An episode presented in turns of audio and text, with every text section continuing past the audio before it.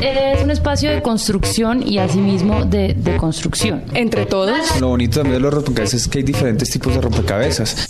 Juego, diversión. Es un espacio para apartarnos de todo lo que nos rompe la cabeza. Duda. Yo creo que un rompecabezas lo que le permite a uno es como mirar diferentes imágenes dentro de una gran imagen que nos permite como reconocernos y entendernos. En este siglo de las incertidumbres.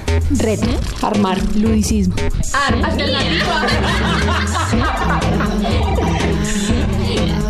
En apariencia podemos parecer todos iguales, pero fijándose uno un poquito más, empieza a ver una cantidad de gamas que son distintas.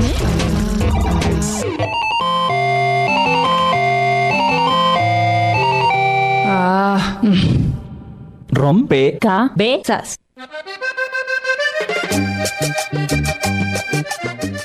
Muy buenas noches a todos los oyentes que en este momento se conectan y se unen con nosotros para construir un nuevo rompecabezas. Mónica, muy buenas noches. Buenas noches y en esta tarde tan fría en Bogotá nosotros vamos a ponerle un poquito de sabor y color y calor también. Eh, y por eso les damos la bienvenida a todos los oyentes que están con nosotros por los 91.9 de Javeriana Estéreo, 1430 AM, 740 AM en Pasto y en Tierra Alta. Sergio Restrepo, la emisora Sergio Restrepo, le damos la bienvenida. Eh, se ha unido también esta emisora en Tierra Alta, Córdoba, a esta transmisión de rompecabezas, así que son unos nuevos compañeros, unas nuevas personas que ponen fichas aquí en este rompecabezas. Y por eso es que los invitamos desde ya a comunicarse con nosotros a través del chat. Va a estar Joana Cárdenas, eh, y al teléfono 338-4510. Y para que sepan de qué vamos a hablar, escuchemos entonces esta primera pista. En la costa de Colombia, las historias son tan mágicas que no pueden ser capturadas en palabras. Por eso el costeño las hizo música y las atrapó en su acordeón.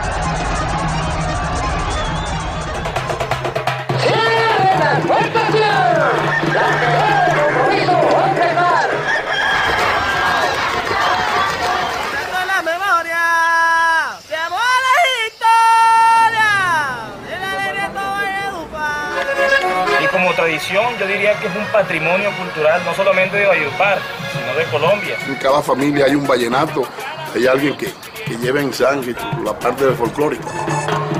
Este joven acordeonero es boyacense y se encuentra entre los finalistas y como gran favorito para coronarse Rey Vallenato 2010. Y Luis Fernando Ochoa Gutiérrez de Bogotá, Distrito Capital, representante de la gente del interior del país. Es el espectáculo hoy en el Parque de la Leyenda. Ay, pide lo que quieras que yo hago. El Latin Grammy es otorgado al caballero del vallenato, Miren Manjarres y Sergio Luis Rodríguez. Oye, morenita, te vas a quedar muy sola porque anoche digo el radio, que abrieron el liceo y como estudiante ya se va escalona. Bueno, pues ahí está el tema, el vallenato. Vamos en rompecabezas a, a, poner fichas en el día de hoy sobre la identidad y la identidad colombiana a través de la música y el, la, el ritmo que hemos ya me corregirán ahorita mis invitados, si es ritmo o cómo lo podemos denominar, ese género musical, ¿qué nos dice de la identidad colombiana? Si en el vallenato nos vemos reflejados o no los colombianos. Bien, y para eso tenemos a dos invitados aquí en la mesa que nos van a ayudar a poner fichas en este rompecabezas. Por un lado está Richard Leguiza Moeles, aficionado al vallenato, además es periodista, experto en temas de política y folclore. Bienvenido a Rompecabezas y cuéntanos un poco de dónde viene esa afición, Richard. Con las buenas noches para todos los oyentes y para toda la gente que le gusta armar rompecabezas los lunes en la noche. Eh, la afición viene porque soy nacido en Valledupar, porque soy periodista gracias al folclore vallenato. Esa afición por escuchar música, por conocer gente, fue lo que me llevó a estar como estudiando y con el paso de los años, gracias a la dinámica de la profesión misma, realizar escritos eh, realizar ponencias, incluso investigaciones sobre el origen y la trascendencia del vallenato en otros ámbitos culturales y regionales. Y definitivamente, eh, cuando decían sobre lo de la corrección, para mí y en este punto ya de lo que de lo que Colombia percibe como vallenato, no podríamos hablar de folclore, de música, de ritmo, de género. Tendríamos que hablar de un folclore como tal. Ok, bueno, vamos entonces luego a adentrarnos un poco en eso. Por ahora presento a Carolina Santa María. Ella es etnomusicóloga y docente de Música de la Pontificia Universidad Javeriana. Bienvenida y cuéntanos un poco qué es esto de la etnomusicología. Muchas gracias por invitarme. Bueno, esto de la etnomusicología es una especie de mezcla entre la antropología y la música, aunque también tiene mucho, mucho trabajo también con la historia y bueno, en, re- en general con las ciencias sociales. Sobre lo que yo trabajo sobre todo es con música popular latinoamericana y todas estas cuestiones de identidad, aunque la he trabajado mucho más desde, desde las eh, ciudades de la zona andina, sobre todo en Medellín y Bogotá pero pues por, supuesto toda esta cuestión de géneros musicales que son nacidos en una región y de pronto toman un auge especial en otras regiones, pues es uno de esos elementos importantes que estudio mucho en mis trabajos. Bueno, muy bien, 338-4510. Les decimos a los oyentes que se comuniquen con nosotros para que opinen si creen que el vallenato es un símbolo de identidad nacional. ¿Qué tanto se ven reflejados, nos vemos reflejados en el vallenato? 338-45, cuare- perdón, 338-4510 o en el chat con Joana Cárdenas, www.javerianastereo.com. Y para comenzar a poner esta ficha, entonces escuchemos un poquito de historia del vallenato. En la buseta, en el taxi y en muchos lugares que frecuentamos es común escuchar hoy un vallenato. Ritmo que se ha convertido en compañero infaltable en las rumbas y en diferentes eventos a nivel nacional. Gusto además que ha llevado a que se multipliquen los sitios de rumba especializada en música vallenata. Pero, ¿qué es el vallenato y cómo surge? Mauricio Pichot, periodista, conocedor y amante del vallenato. Hay varias teorías sobre el origen del vallenato. Esas teorías están enmarcadas en que el vallenato habría nacido como la necesidad de los miembros de una comunidad, de un entorno regional de comunicarse entre sí, de llevar mensajes de un sitio a otro. Por eso muchas veces son comparados los creadores, los compositores de la música vallenata con los viejos juglares de España. ¿Cómo ha sido la evolución del vallenato? Egberto Bermúdez, investigador musical, Universidad Nacional. Los campesinos fueron los primeros que hacían esas canciones porque ellos son los que tenían en su tradición la música afroamericana, afrocaribeña, que venía sobre todo con su gran presencia de lo que se llama, o lo llamo yo en un escrito, la canción tópica, o sea, la canción de comentario social, la canción de burla social, la canción de afrenta. Eso es una tradición afroamericana que existe en todas partes. Eso existió en un momento en el comienzo del vallenato. Freddy Rodríguez, director de Bajo la Bonga, programa de música vallenata en la emisora 1430 AM. Viene de 1890 a 1920 cuando viene la segunda generación. Y en esta segunda generación podemos destacar el extraordinario compositor ya fallecido Rafael Escalona. Y también podemos mencionar a Francisco Kiko Bolaños o Francisco Chico Bolaños, que fueron unos compositores extraordinarios de esa época, de los años, digamos, 1920. Mauricio Pichot, periodista. Una tercera etapa sería con compositores, con creadores mucho más jóvenes que a ese costumbrismo le meten mucho más lirismo, le meten mucho más sentimiento. Compositores o creadores como Roberto Calderón, como Rosendo Romero, Iván Ovalle, que hoy estarían entre 40 y 55 años más o menos. Hernán Urbina Joiro, creadores que tienen mucho de lo que tenían los viejos compositores de la música vallenata. Luna De Roberto Calderón, cantantes, uno que surgió hace unos 25 años más o menos, Iván Villazón, que me parece tal vez de las dos mejores voces que han nacido en los últimos 25 30 años de la música vallenata auténtica, junto a Ivo Díaz, el hijo de ese gran legendario maestro que es Leandro Díaz. Si el viejo Miguel me parece la canción mejor de la música vallenata, la más completa, el creador más importante, más trascendental en cuanto a lo que dice y lo que plantea, me parece que es Leandro Díaz. Al margen de la importancia que tuvo a nivel nacional e internacional un creador, un compositor como Rafael Escalona. Paz y tranquilidad. El viejo Miguel del pueblo se fue muy decepcionado. Dagoberto Muñoz Erazo, periodista rompecabezas. Y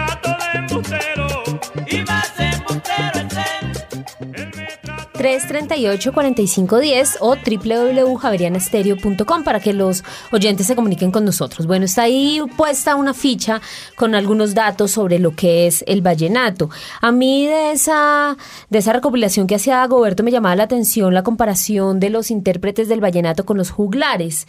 Y bueno, busca como para tener una referencia de lo que eran los juglares, pues son artistas del entretenimiento que en la Europa medieval se dedicaban a tocar instrumentos, a cantar, a contar historias, contar leyendas.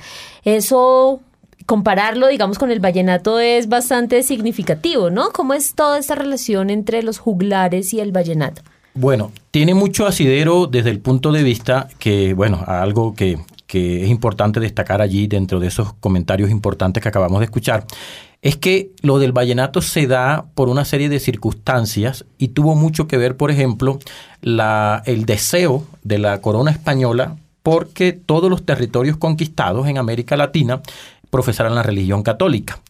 Con base en eso, los frailes o religiosos trajeron por vía del puerto de La Guajira, Cabo de la Vela, acordeones que eran originarios de Alemania, pero que utilizaban en España para ambientar las celebraciones religiosas. Muchos de estos acordeones terminaron en manos de vaqueros, de campesinos, que empezaron a eh, sacarle notas a esos acordeones y que fueron como dando origen, no en un principio a los cuatro ritmos que tiene el género vallenato, que tiene la música vallenata, sino como a improvisar cosas que después fueron surtiendo un efecto. Entonces, pongamos un ejemplo. Eh, para nosotros se considera juglar a un vaquero que debía trasladar cantidad X o Y de reses de ganado desde Valledupar hasta la región de Chiriguaná. Estamos hablando perfectamente de 15 días a lomo de mula o caballo llevando ganado. ¿Qué hacían para entretenerse durante ese recorrido? Tocar acordeón, cantar e improvisar versos. Por eso viene la comparación del juglar que andaba por todas partes, cantaba, componía e interpretaba el instrumento. Bueno, muy bien. Cuando se habla de festivales de vallenato es común pensar en Valledupar, pero pocos saben que el verdadero origen de estos eventos no se dio en el departamento del Cesar, sino en La Guajira, en la población de Villanueva. En 1971, Publio Daza Daza, habitante de la ciudad, le propuso a Francisco Franco González, organizador de los eventos de Villanueva, incluir en las fiestas patronales un festival de música folclórica de la región. La iniciativa tuvo gran acogida y fue así como comenzaron los preparativos para el evento. Al principio quisieron llamarlo Festival de Piedra, haciendo referencia a la canción Villanueva Mía, que en su coro dice Déjame tropezar en las tierras de tus calles de poesía. Pero rápidamente lo cambiaron por cuna de acordeones, que resultaba más atractivo. Hoy en día el festival se realiza anualmente y fue declarado Patrimonio Cultural y Artístico de la Nación mediante la Ley 1052 de 2006. Villanueva mía, Villanueva mía. Saludos desde Colombia a todo el mundo. Con esta canción. Bueno, uno de los entrevistados de Dagoberto también decía que, que hay una, en el vallenato hay una tradición afroamericana, ¿no? Una necesidad de comentario social, de burla. ¿Cómo, cómo es ese, esa otra raíz, digamos? Pues no sé si se puede hablar de otra raíz del vallenato, Carolina. Bueno, es difícil, eh, siempre que se habla del vallenato y de otros géneros de la costa colombiana se dice que hay una mezcla entre lo español, lo indígena y lo negro.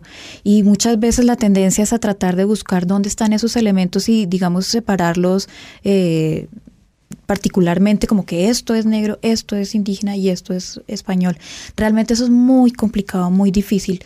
Eh, así que, aunque sí es cierto que nosotros sabemos que hay eh, elementos afroamericanos en toda esta tradición, sería muy difícil llegar a decir exactamente en qué eh, corresponden. Pero, por ejemplo, eh, se ha dicho mucho que eh, la, la, el diálogo, por ejemplo, que se crea entre el cantante y, por ejemplo, un coro, eso es un elemento típico de las tradiciones afroamericanas. Pero como te digo, sería difícil. Una, por ejemplo, dicen, exacto, por ejemplo, que, que la guacharaca es el elemento puramente indígena difícil saber exactamente.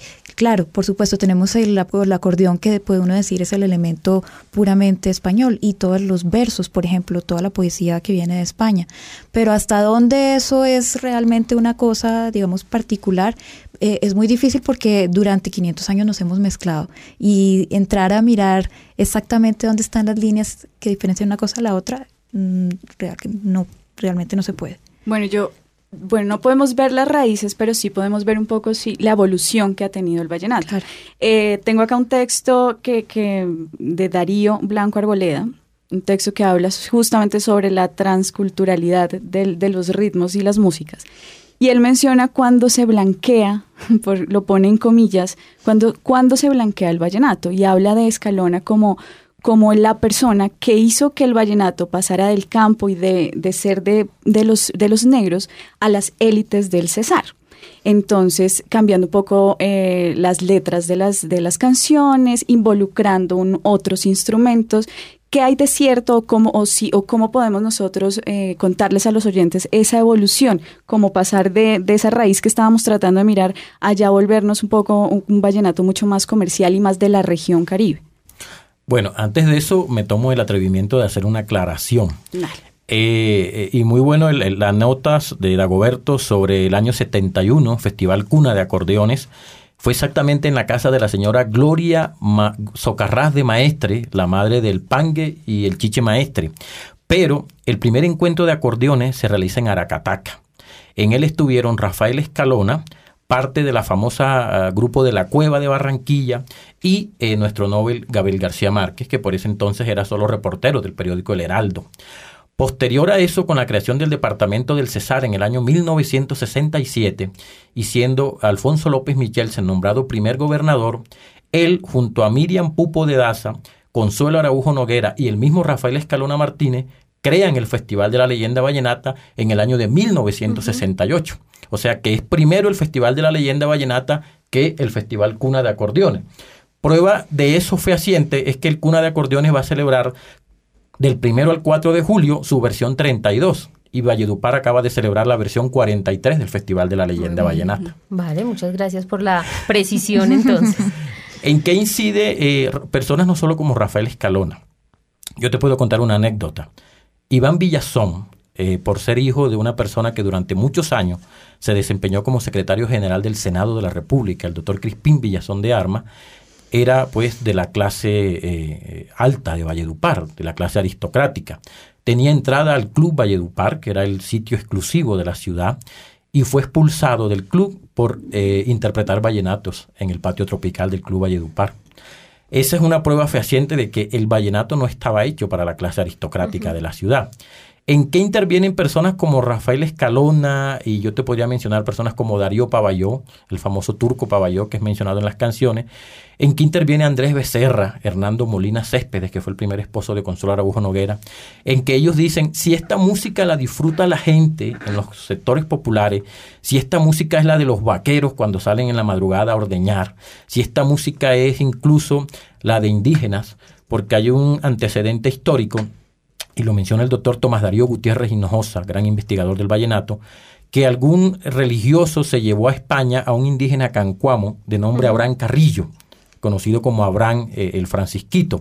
Y Abraham Carrillo aprendió a interpretar el acordeón en España y cuando regresó a su pueblo natal, a Tanques, que es un corregimiento de Valledupar, había un indígena interpretando el acordeón y estamos hablando por allá de la década del 40. Entonces hay un antecedente allí que permeaba todos los estratos sociales de Valledupar y que terminó obligando a la élite vallenata a aceptar la música de acordeón en los patios de los clubes. Bueno, sí, eso es cierto, pero ahí también hay una implicación política muy interesante y claro. es precisamente en esa... Eh, en ese interés que tiene eh, la gente en Valledupar por separarse de esa gran eh, región que era del la Magdalena provincia Grande. del Magdalena Grande. Entonces, precisamente uno de esos elementos que marca a la región de Valledupar como una región diferente es toda esa región, toda esa cuestión de la cultura vallenata que se eh, enarbola como una cosa diferente que hace que realmente ellos se, se, puedan separar de esa gran región de la Gran Magdalena y demostrar como, como una parte exactamente. Incluso Ajá. en algún momento, y, y eso da, eh, le da mucho peso a, a, la, a, la, teoría etnográfica sí. es que el departamento del Cesar fue creado cuando desde Valledupar eh, Rafael Escalona, Aníbal Martínez Zuleta eh, y otros grandes políticos de la época que eran diputados del departamento del Magdalena Grande se traen a Colacho Mendoza, a Alberto Fernández Mindiola, a Pedro García Díaz, a hacer parrandas en la ciudad de Bogotá y convencer a los senadores y representantes de la época que había que votar el proyecto de la creación del departamento del Cesar. Gran parte de ese trabajo político se hizo con parrandas de acordeón. Claro. Bueno, muy bien, pues ahí están y vamos descubriendo como muchas implicaciones de lo que es el vallenato. Vamos a escuchar a los ciudadanos en la calle. Rompecabezas pregunta, ¿usted cree que el vallenato es un símbolo de identidad nacional? Creo que no, porque mm, el vallenato corresponde más a la mm, identidad de una, de una región específica en Colombia, como puede ser la, la región atlántica y de cierta forma la pacífica, y responde pues más al modo de vida y a las costumbres que tiene esa región.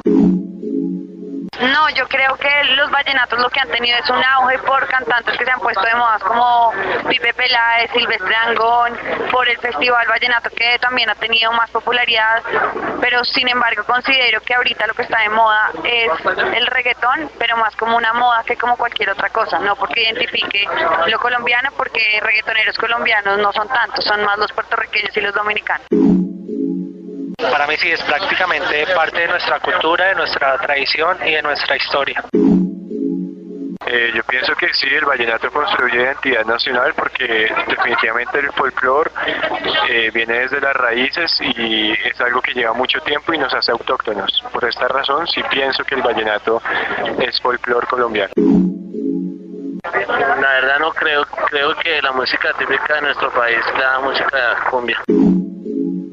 Yo creo que el vallenato no identifica a Colombia porque hay otros géneros que lo identifican más como la cumbia, porque es más representativo y es más antiguo y no es tan una parte de Colombia como el vallenato de los costeños, sino que realmente se escucha en toda la... Rompe cabezas.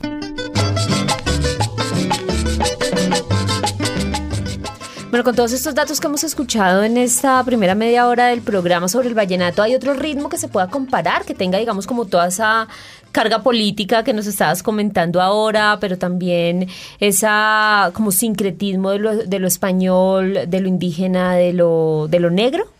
Pues bueno, lo que pasa es que si nosotros miramos la historia de cómo han evolucionado los eh, géneros populares en Colombia durante todo el siglo XX, podríamos ver que cosas parecidas sucedieron con otros géneros en otros momentos de la historia, ¿no? Es decir, a principios del siglo XX se pensaba que el, que el bambuco representaba a toda la nación. Luego, a partir de los años 50, con el surgimiento de Pacho Galán, Lucho Bermúdez y todo esto, se empezó a pensar que era la cumbia. Y eso surge, digamos que esas representaciones surgen por diferentes momentos eh, políticos, sociales, económicos, y lo que está sucediendo ahora con el vallenato había, como te digo, pasado anteriormente con otros géneros. Entonces lo que habría que mirar es por qué el vallenato en este momento reemplaza, entre comillas, a esa idea de que la cumbia era lo más importante del folclore colombiano. Richard, no sé si tienes un comentario. Bueno, sí, eso. dos, dos cosas puntuales y yo pienso que las anécdotas de, de cosas que han pasado son las que van eh, dándole mucha fuerza a, a- a las teorías que estamos exponiendo aquí, esta discusión tan interesante. Posterior a la realización del primer Festival Vallenato en 1968, cuando Gilberto Alejandro Durán Díaz se proclama primer rey vallenato, ocurre un hecho curioso y es que van músicos vallenatos a México, a algo que se denominó una Olimpiada Cultural que se realizaba después de las Olimpiadas Deportivas, y van músicos vallenatos a México a representar el folclore colombiano. Y estamos hablando del año 1969. Posterior a eso, yo tengo una anécdota, por ejemplo, del cajero Pablo López Gutiérrez. Dos de sus hermanos han sido reyes vallenatos y un sobrino también donde él dice que en algún momento él fue invitado por Pedro García eh, y otros músicos colombianos a un evento internacional en Rusia. Y incluso me ha mostrado la fotografía donde el actual alcalde de Bogotá, Samuel Moreno, está interpretando la guacharaca y su hermano Iván está cantando vallenatos en la Plaza Roja de Moscú.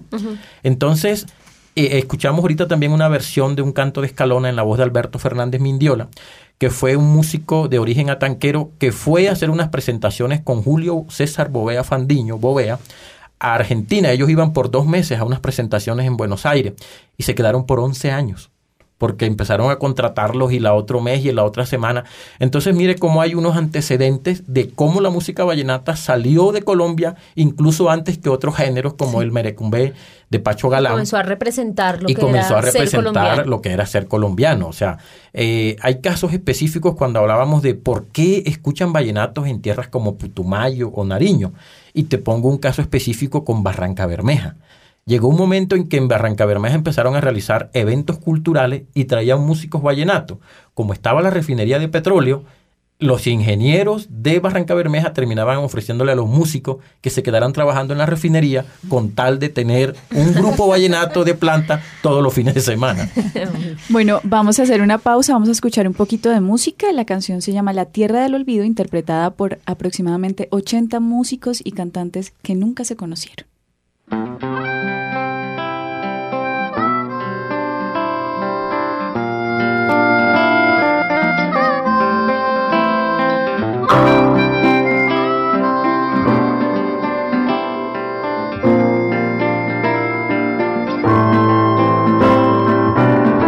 Como la luna que alumbra por la noche los caminos, como las hojas al viento, como el sol espanta el frío, como la tierra la lluvia, como el mar espera el río, así espero tu regreso a la tierra del olvido.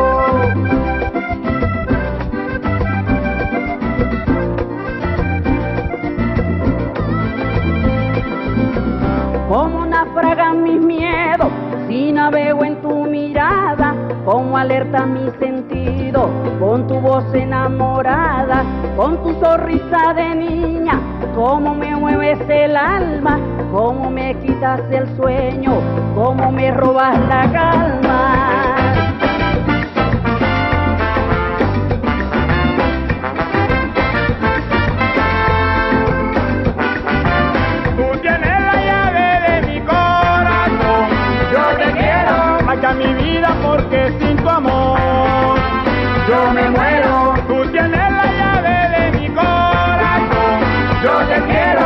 Mi vida porque sin tu amor yo me muero. Chopacho, broncona, chopacho.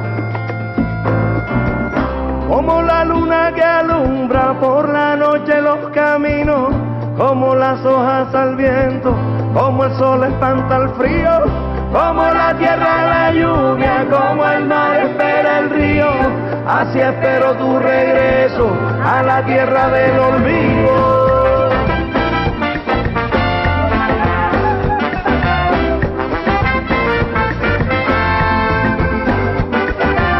Tú tienes la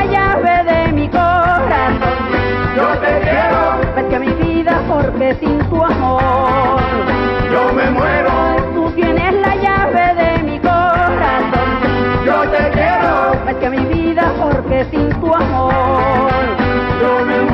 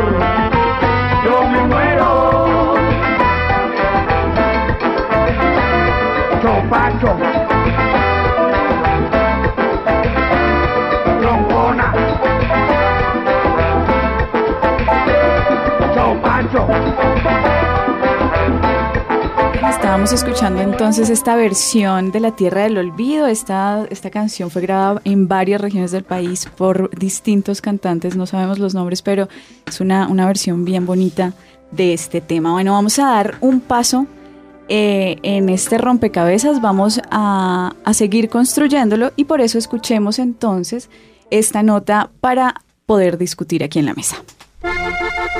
¿Se puede decir que el vallenato es la expresión de una región? Julio Oñate, historiador de Valledupar, autor del libro El ABC del Vallenato. El vallenato hoy en día identifica el sentir musical, yo creo que no solamente de la región nuestra, sino de Colombia, pero en un principio sí, indudablemente fue la expresión musical que interpretaba el sentir de aquí de los pueblos de la provincia. Hoy en día no solamente es música nuestra, es una música nacional.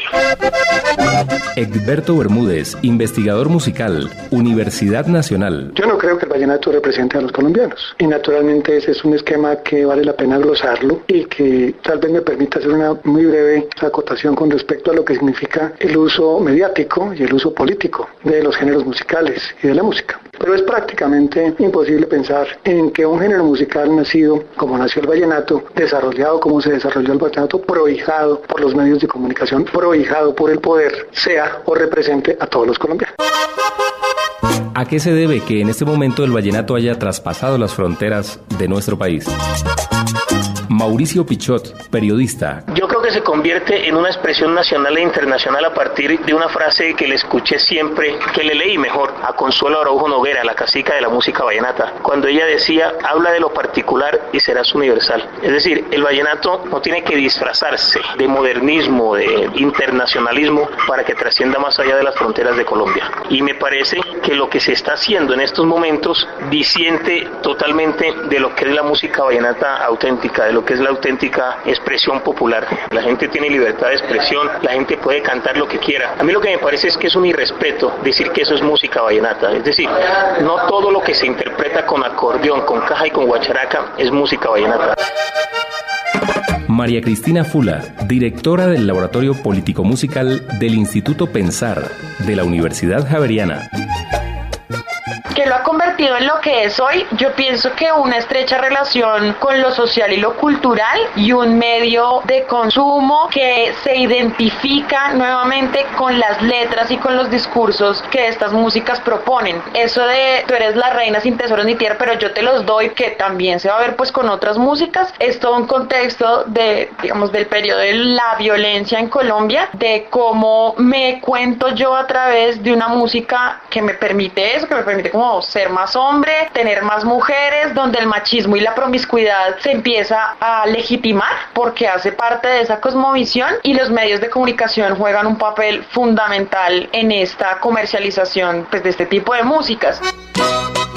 ¿Qué representan hoy los festivales vallenatos? Egberto Bermúdez, investigador musical, Universidad Nacional. Los festivales son parte esencial de la afirmación, digamos, local. Las localidades que tienen un festival lo que buscan es generalmente consolidar un proyecto que tiene de cultural, claro que sí, pero que ante todo es un proyecto político. La élite de Valledupar consolidó su festival. El primer festival que se planteó como Festival Vallenato surgió en Aracataca par de años antes de la consolidación en Valledupar. Entonces, son construcciones que tienen mucho más que ver con cuestiones sociales, políticas, afirmación de poder local y que luego, pues naturalmente, a ellos han concurrido la gran presencia departamental y oficial, gubernamental en los festivales. El Festival Vallenato ha sido un conclave del poder colombiano desde que se creó hasta hoy en día. Dagoberto Muñoz Erazo, periodista Rompecabezas.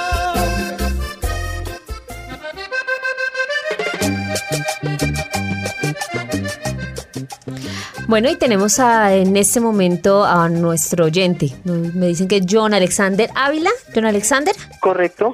Bueno, John Alexander, muchas gracias por comunicarte con Rompecabezas. ¿Tú crees que el vallenato es símbolo de identidad nacional? ¿Qué tanto te ves representado ahí? Bueno, pues puede que mm, para el colombiano, pues de, las, de que pueda tener pues cierto cierta edad pues muy reciente, pues lo, lo vea así de una manera de que pueda sentirse representado. Y pues el tema es que de pronto ya la gente un poco mayor pues no se siente tan representada en el vallenato y, y más si se trata de, por ejemplo, de gente del interior del país. ¿Tú qué tanto te sientes representado? ¿Cómo? ¿Que tú qué tanto te sientes representado en el vallenato? Pues mm, a mí particularmente pues sí me gusta, pero pues obviamente que mm, de pronto no no tanto no no tanto el, el, el, moderno no no está como no me siento tan identificado con el vallenato moderno sino pues más bien pues con el vallenato un poco más tradicional a pesar de que correspondería pues yo tengo 30 años y pues mm, el vallenato que escuché en mi infancia, pues eh, es el que más puede gustarme y de pronto con el que me siento identificado. Bueno, muy bien, John Alexander, mil gracias por comunicarte. En ese momento tenemos también unos comentarios en el chat. Joana. Sí, a esta hora nuestro visitante César dice que él solo se siente en un 30% identificado como 30. colombiano con el vallenato. Él especifica un 30%. Dice que tal vez para él la cumbia es un género que eh, se lo hace sentir a uno más colombiano, pero le recuerda a la gente que tal vez si uno va caminando por algún otro país y suena un vallenato, pues tendría ¿Qué uno que ponerse alerta. Bueno, muy bien. Eh, Yo, quiero tomar algo de lo que dijo el oyente y es una como una inquietud también como personal y es como que confundimos el que me gusta con el que me identifica, ¿sí? Entonces a veces ese gusto realmente puede llamarse mm, como identidad o Pues es que la identidad parte precisamente de lo que tú, en lo que tú te sientes eh, afín. Entonces pasa directamente por el gusto. No hay manera de que no pase por allí, creo yo. Pienso que está asociado también a dos factores. Uno es el factor identitario, es con lo que me siento representado, y otro es el gusto por lo nuevo. Eh, hay aspectos interesantes en los comentarios que escuchamos ahorita, y es no todo lo que se toca con acordeón es vallenato. Entonces, si usted entrevista en una ciudad como Valledupar, Santa Marta o Riguacha a personas de más de 50 años, le van a decir que a ellos les gusta el vallenato de Luis Enrique Martínez, de Alfredo Gutiérrez, de Alejo Durán o de Colacho Mendoza. Pero si usted va ahora al centro de Valledupar y entrevista a jóvenes menores de 20 años, todos les van a decir que a ellos les gusta es Silvestre Dangón, Peter Manjarré o el grupo Cabras, que incluso eh, acaba de estar nominado a los premios Nuestra Tierra. Pero una constante en que el vallenato tradicional, que es lo que se defiende desde muchos aspectos, y es otra, entre otras cosas, la, la discusión que está planteada y se dio un, un conversatorio en el marco del Festival Vallenato con la ministra de Cultura, porque eh, se tiene plazo hasta mediados de junio para presentarle a la UNESCO qué es lo que se quiere que sea declarado patrimonio oral e inmaterial de la humanidad. Si es el folclor vallenato como tal, si es el canto vallenato, si son solo la letra de sus canciones o si solamente son las músicas que interpretan los acordeoneros. Entonces, la discusión está planteada y se han realizado una serie de ejercicios liderados por el Ministerio de Cultura y por asociaciones de personas que están en la región para ver qué es lo que se le va a presentar a la, UNESCO para que sea declarado patrimonio material e inmaterial. Rompecabezas le preguntó a ciudadanos de distintas regiones del país.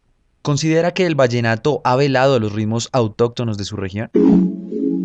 Opinan en la región andina. Yo creo que el vallenato como tal no, sino las composiciones de los maestros vallenatos. La música como tal es influencia de otras culturas, por ejemplo el acordeón es, es un, instrumento de, Europa, entonces no es como tal autóctono, pero las composiciones sí, la- lo que es la, el- la puya, el merengue y todo eso. Opinan en la región Caribe. Bueno, yo pienso que el vallenato se ha convertido en el género por excelencia en Colombia, principalmente porque es una música muy romántica y segundo que todo porque el vallenato, debido al Festival Vallenato, ha tenido una gran cobertura a nivel nacional. Opinan en los llanos orientales. Yo considero que el vallenato eh, es, pues en este momento es una moda.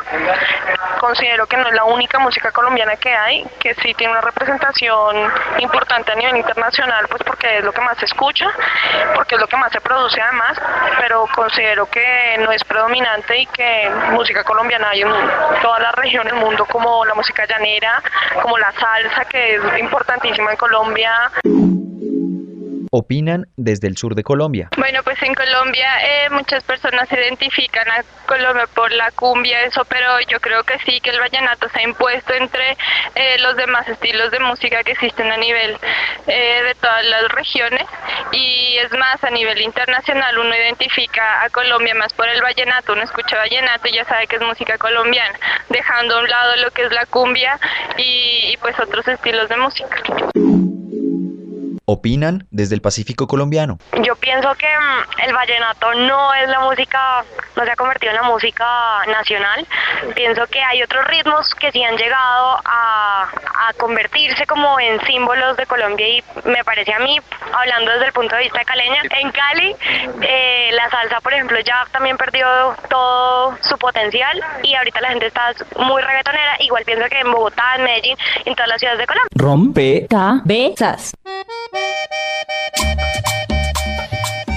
Bueno, pues ahí están opiniones desde diferentes lugares del país. Eh, en la nota escuchamos ahora a Mauricio Pichot, un periodista que conoce bastante de esto, que decía que eh, a partir de lo particular, o sea, represente lo particular y se universaliza que la fuerza del vallenato se puede decir que radica justamente en eso que es como tan particular, tan diferente, pero yo me pregunto si al universalizarse, al comercializarse, no se pierde un poco eso, eso tan particular que expresa como es una región, como se como siente una región, pero pero de pronto que puesto en el escenario comercial eso se diluye un poco. ¿No existe ese riesgo en este momento?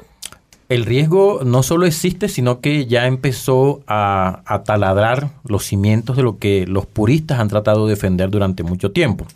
Por ejemplo, eh, del tiempo que yo, ve, yo llevo eh, residiendo en la capital del país, cuando llegué encontré 12 emisoras que programaban 24 horas de vallenato. Actualmente creo que solo queda una y no programa 24 horas, y creo que 6 o 8 máximo. La demasiada comercialización, pienso yo, de en algún momento le hizo daño a la génesis inicial que era preservar un folclore auténtico y tradicional. Hace cinco años artistas como Jorge Oñate, Diomedes Díaz, el mismo Carlos Vive, se daban el lujo, entre comillas, de decirle a la disquera, por tantos millones de pesos no le grabo. Yo necesito que me pague tantos millones de pesos. Hoy en día creo que solo tres artistas en la música vallenata, entre ellos Jorge Celedón, todavía negocian con la casa disquera cuánto le va a pagar por la producción. Porque, entre otras cosas, la piratería es otro de los grandes males que acabó con el vallenato como negocio para que muchos músicos pudieran vivir de él. Sí, pero ahí también hay otra cosa y es que precisamente si nosotros bueno, hay, digamos que hay teorías un poco fuertes con respecto al nacimiento del vallenato. Si bien se dice que es una música que viene desde finales del siglo XIX, incluso hay personajes como Jacques Gillard, que es uno de los grandes estudiosos de la, de la obra de García Márquez, que ahorita hablamos un poquito con respecto a, la importancia de García Márquez en el vallenato. Él dice que el vallenato se lo inventaron en el año 67, precisamente alrededor de la creación del, del, festival, del, eh, departamento del Cesar, etcétera, etcétera. Eh, Además, como una político. Exactamente que, como toda una tradición. Y si nosotros nos ponemos a mirar que el vallenato, pues digamos que surge como un género popular precisamente en este mismo momento, eh, está surgiendo eh, a la vez en dos espacios diferentes. Uno como música folclórica, es decir, como, eh, manteniendo todos esos elementos que vienen de la tradición, pero otro como música popular, es decir, como una música que se graba y que se vende directamente en el mercado. Entonces ahí muchas veces lo que vemos es una tensión entre esas dos formas de crear el vallenato, ¿no? Una que busca eh, llegar a la tradición, mantener, eh, por ejemplo, eh, la guacharaca, acordeón y la, caja, ¿cierto?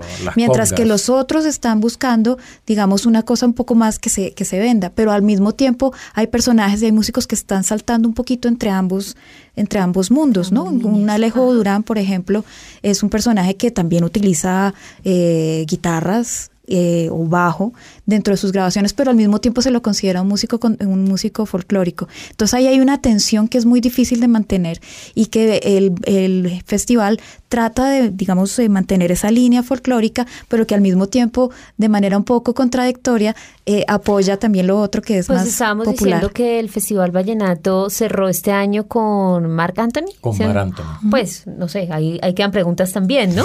claro, pero siempre lo hacen, o sea, otras veces han traído a... Artistas. Eh, no sé. Incluso cuando se realizaba en el antiguo escenario, la Plaza Alfonso López, que es en el centro de Valledupar, en algún momento trajeron a fulanito Dicen que el dolor de cabeza a Consuelo Araujo le demoró cinco días, porque ella había oído mencionar al famoso fulanito, pero no pensó que hiciera un espectáculo totalmente diferente Claro. a lo que ella estaba acostumbrada a brindarle a la gente.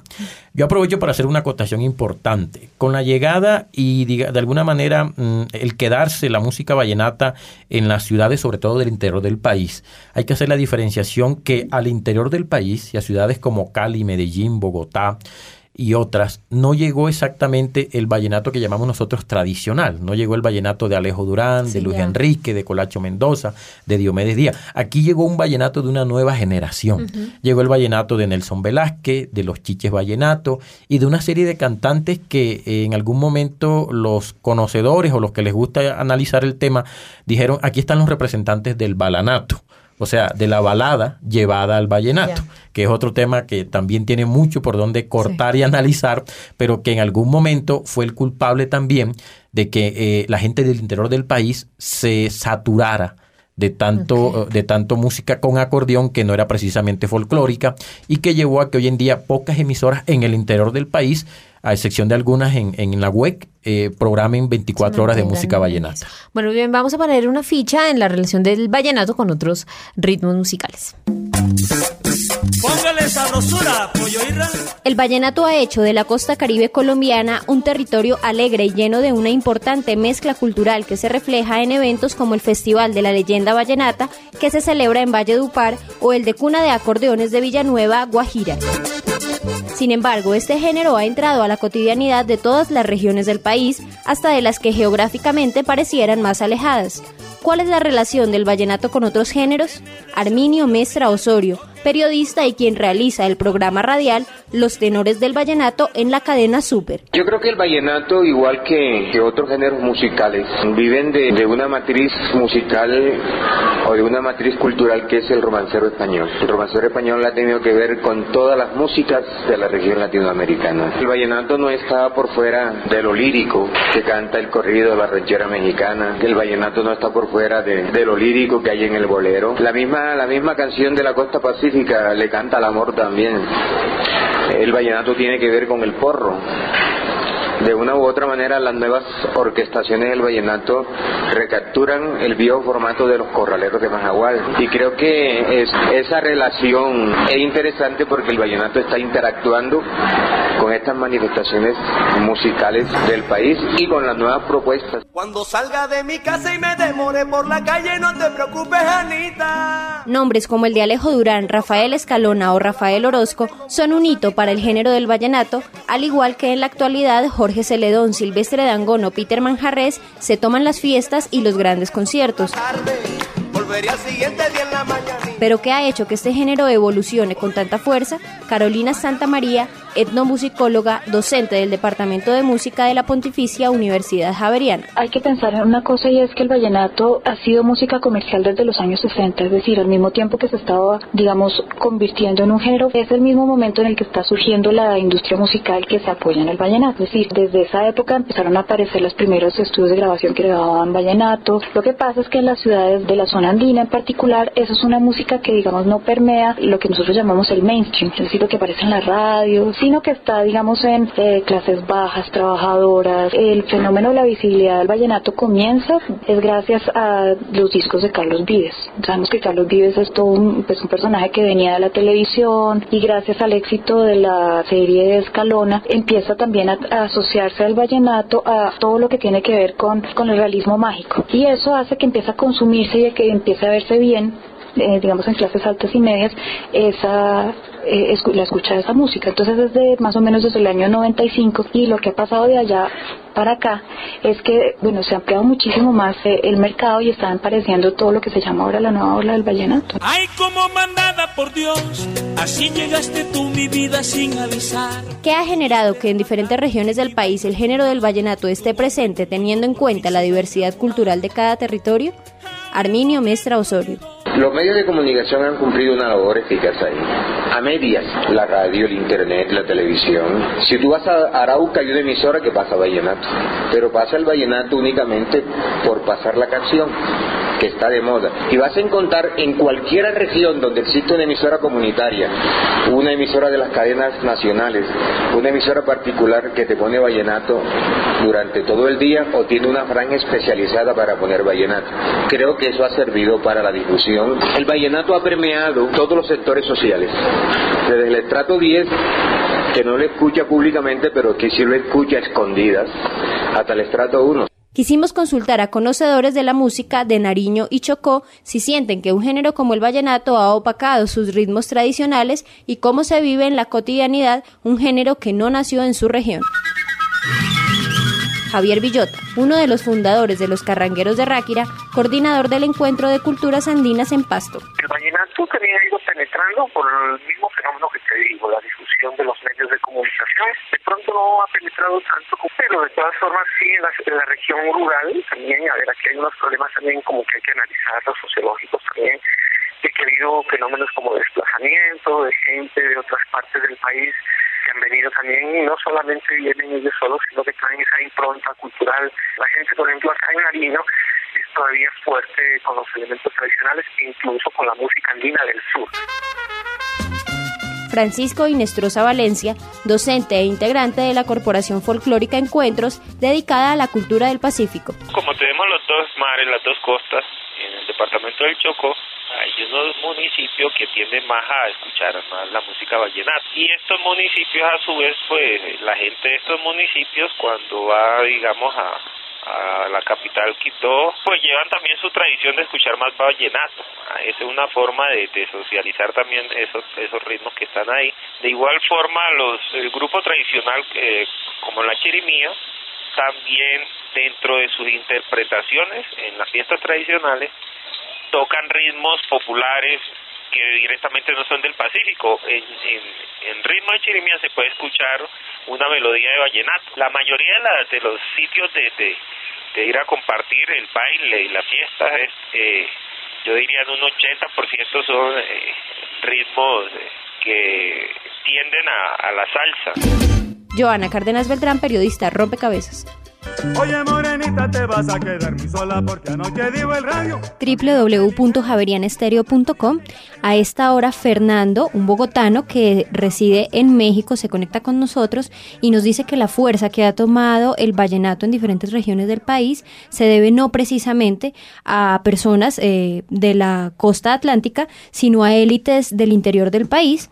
Eh, y dice que en México, precisamente, eh, el género musical que tiene más fuerza es la cumbia y no tanto el vallenato. Bueno, muy bien, está ahí puesta entonces otra ficha desde México. Yo quería que habláramos en estos minuticos que nos quedan de cuál es esa cultura que representa el vallenato. En una de las notas que hemos escuchado en el transcurso del programa decía que, que se plantea, o sea, que el vallenato está vinculado como una cultura machista, en un contexto de violencia, un hombre, muchas mujeres, las puedo amar a todas, las sostengo a todas. O quiero que hablemos un poquito si, si eso que estoy escribiendo corresponde a una época, a una etapa del vallenato y ahorita estamos hablando de otra o ese ese digamos ese, esas representaciones esos imaginarios permanecen entonces Carolina y luego Richard bueno, yo creo que eso se le podría endilgar no solamente al vallenato, sino a muchos otros géneros, porque estamos en una sociedad patriarcal, eso es inevitable. Creo que si corresponde de pronto a una época del vallenato, de pronto nos puede decir más bien Richard. bueno, dos cosas interesantes allí. Eh, si yo les dijera, por ejemplo, que eh, Luis Enrique Martínez, en algún momento de su vida, cuando residía en Fundación, que es un municipio del Magdalena, salió a hacer unas presentaciones con su acordeón y resulta que dejó a su hija mayor con tres meses de embarazo. Y cuando regresó a su casa, ya su nieto tenía tres meses. Entonces habla de que el hombre salía, el hombre se era, se demoró, se demoró en llegar. era y pasaba con la mayoría de los de su de los de su generación. O sea, Ajá. eh, pueblo donde iban uno o dos hijos y un hogar nuevo, porque era la cultura trashumante del acordeonero que entre otras cosas era un personaje a donde llegara. Muy diferente a lo de hoy, miremos que ya artistas de nuestra generación actual, por ejemplo, van a los Grammy Latinos, una categoría que ya se creó. Hay personas como Peter Manjarres, como Jorge Celedón, como el mismo Silvestre Dangón, que han hecho de su forma de, de hacer música una empresa de la cual dependen 40 o 45 personas. El caso de Jorge Celedón tiene una oficina en Bogotá, tiene una jefa de relaciones públicas, una jefe de marketing, un jefe nacional de promoción y tiene incluso un jefe de marketing eh, musical en Estados Unidos. Entonces son personas que ya conciben la música vallenata como una empresa, como otra cosa, y pero, yo pienso que... Pero en términos no de los artistas, sino de las canciones, de las letras de las canciones, que tanto también ha cambiado eh, como las, los ha cambiado imaginarios mucho, que ha cambiado mucho ¿sí? porque incluso ya varios de nuestros compositores hoy en día están en, en la lista de los productores Emilio y Gloria Estefan. Un éxito reciente de Fonseca es de un compositor vallenato, El Arroyito es de Wilfran Castillo. Dicen que el compositor que más dinero gana en la lista de los Billboard. Hay compositores que ya le componen a otro género o a otros artistas. Entonces eso de que el hombre que llega a la casa y la mujer le sirve la comida y, mante y tenme limpia la casa y tenme limpia a los niños. No, ya esa cultura Ya pasó. Claro. Nuestros compositores de hoy ya están pensando en otras cosas, incluso están pensando en internacional, internacionalizar nuestra música. Claro, y además antes eh, muchas veces el vallenato, como las canciones de Escalona, nos contaba del tren que se iba, ¿no? El estudiante que se va en el tren o de la custodia, muchas historias muy locales. Ahora, pues claro, ya nadie se mueve en tren, entonces ¿cómo nos van a hablar del tren? Eh, empieza a cambiar mucho el- la poesía porque los espacios de, de socialización y lo que quiere decir la- eh, el cantante o lo que necesita la gente que se exprese ya tiene necesita otro lenguaje diferente. No, ahora hablan del in, del au y de todas esas cosas Claro. que, que se tomaron la mayoría de nuestros géneros musicales. Sí. Entonces, eh, como para terminar ahí, yo te diría que hoy en día, por ejemplo, hay artistas nuestros que viven preocupados más por el tiempo que van a pasar fuera de Colombia, en. Centroamérica, por ejemplo, en, en- en Europa, en Estados Unidos, que las presentaciones que hacen en nuestro país. Incluso hay artistas nuestros, y duele, duele decirlo, que ya no te van a un pueblo de menos de 3.000 habitantes. Entonces le preguntan al que quiere hacer la presentación, ¿y cuántos pueblos y cuántos habitantes tiene ese pueblo? No, tiene 3.000. No, no, hermano, yo allá no puedo ir sinceramente. O el caso de Alfredo Gutiérrez, que el día sábado en el Teatro Jorge Eliezer Gaitán fue homenajeado por sus 50 años de vida artística, se da el lujo de grabar tres producciones al año. Una que va destinada a Ecuador y Perú, una que va destinada a México y una que se queda en Colombia. Entonces, miren ustedes el grado de internacionalización que llevó este género musical hasta nuestros días. Bueno, muy bien, pues dejamos ahí rompecabezas, estas fichas puestas, este, este espacio que queríamos abrirle a la identidad, pensarnos la identidad desde la música y bueno, trajimos el ritmo del vallenato hoy o el género del vallenato o la experiencia del El vallenato, folclor el vallenato. folclor vallenato hoy lo haremos con otros con otros ritmos musicales y bueno, dejamos rompecabezas ahí, queremos hacerles una recomendación muy muy especial a nuestros oyentes y es que afrontemos con toda la responsabilidad, con todo el juicio, con todo el deber ciudadano las elecciones que se vienen. Así que como rompecabezas, le- los invitamos a hacer un voto consciente, a que todos salgamos a votar y a que decidamos en urnas. Muy buenas noches, nos vemos en otro rompecabezas. Es un espacio de construcción y asimismo de, de construcción. Entre todos. Lo bonito también de los rompecabezas es que hay diferentes tipos de rompecabezas. Juego, diversión. Es un espacio para apartarnos de todo lo que nos rompe la cabeza. Duda.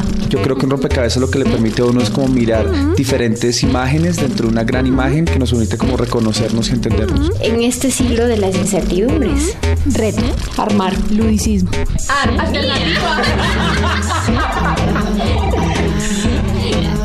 En apariencia podemos parecer todos iguales, pero fijándose uno un poquito más, empieza a ver una cantidad de gamas que son distintas.